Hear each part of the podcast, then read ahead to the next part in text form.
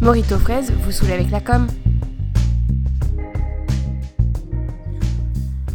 Bienvenue à l'épisode 6 d'Apéro Design et cette semaine on se demande quels sont les éléments du branding.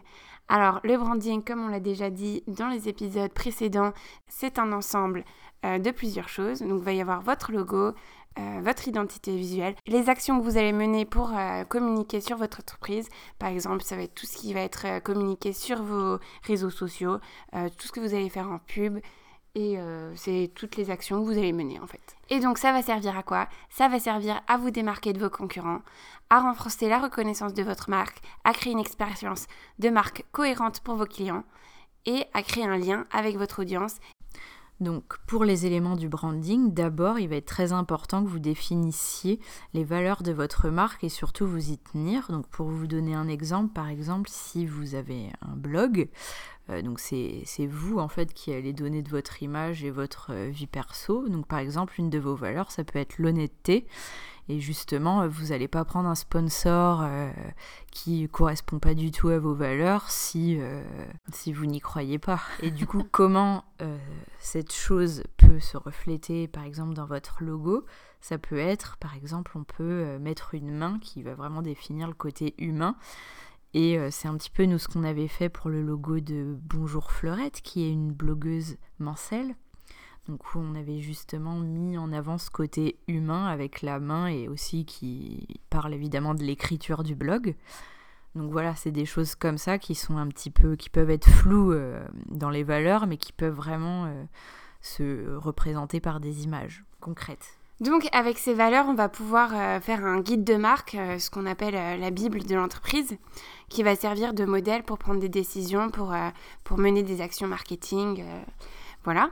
Et euh, donc, ce qui est très important aussi, dont on a déjà parlé, c'est de bien déterminer sa cible.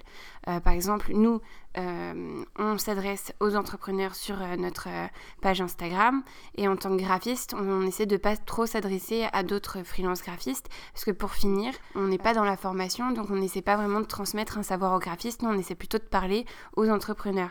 Donc pareil, si par exemple j'ai un salon de coiffure, je vais moins parler de mes techniques pour, pour coiffer, mais plutôt essayer de montrer les résultats à ma future potentielle clientèle. Donc dans les éléments, et bien sûr on en a déjà parlé plusieurs fois, on va retrouver le logo. Donc le logo c'est vraiment le visage de votre entreprise, c'est voilà mettre justement les images sur les mots, sur les valeurs. Et donc la création du logo c'est probablement votre action de branding la plus importante. On va retrouver aussi évidemment le site web, donc qui est une des actions clés du branding ainsi que le logo. Euh, donc euh, votre site web, c'est en quelque sorte le magasin virtuel de votre entreprise que vos clients visiteront.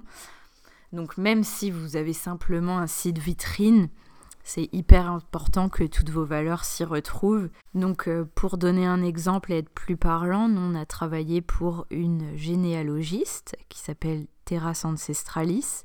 Et donc on a commencé par créer le logo suite au cahier des charges qu'on a défini avec la cliente. Donc, dans le cahier des charges, on avait défini avec elle les valeurs qui se sont retrouvées dans le logo et comment ça s'est montré dans le site web? Justement, on avait ce côté, euh, la ligne, on a une ligne qui se retrouve en fait sur tous les blocs du site et qui suit un peu et qui continue et qui se rapproche un peu des pictogrammes qu'on a créés. Cette ligne, elle représente la racine, euh, donc les racines que, qu'on retrouve quand on fait justement euh, des recherches de généalogie. Et, euh, et, du coup, il va y avoir une identité, elle souhaitait vraiment avoir une identité qui était à la fois pas aseptisée, donc qui faisait pas peur, qui était pas trop, pas trop corporate, et donc accessible, tout ça. Donc il y avait un petit peu cet élément poétique dans, dans son image de marque. Et euh, voilà, bah, vous pouvez retrouver ça sur son site d'ailleurs si vous voulez aller regarder.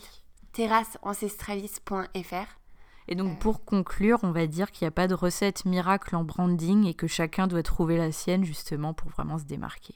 À la semaine prochaine pour un nouvel épisode. Apéro Design, Morito Fraise vous saoule avec la com.